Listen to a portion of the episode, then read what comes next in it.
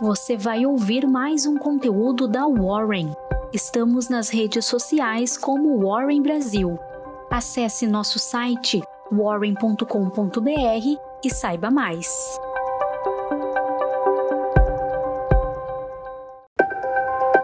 Você vai ouvir mais um conteúdo da Warren. Estamos nas redes sociais como Warren Brasil. Acesse nosso site warren.com.br e saiba mais.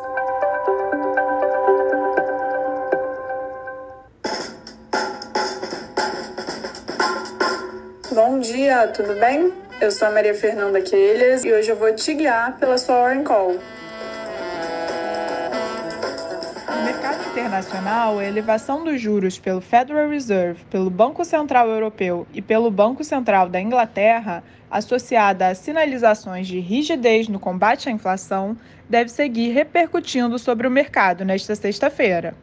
No Oriente, os mercados em geral registraram baixa ao longo do pregão, com destaque para a Bolsa de Tóquio, pressionada por ações de tecnologia que caíram diante dos temores de desaceleração econômica em meio ao aperto monetário pelos bancos centrais.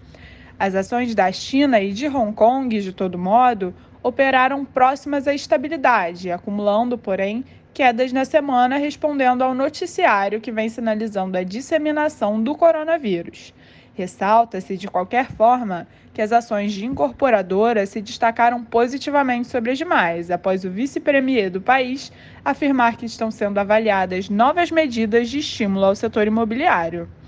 Já as ações europeias recuaram nesta sexta-feira, com os participantes do mercado temendo uma recessão, diante da sinalização dos bancos centrais de continuidade do ciclo de alta dos juros, associada a dados econômicos indicando a fraqueza da atividade na zona do euro.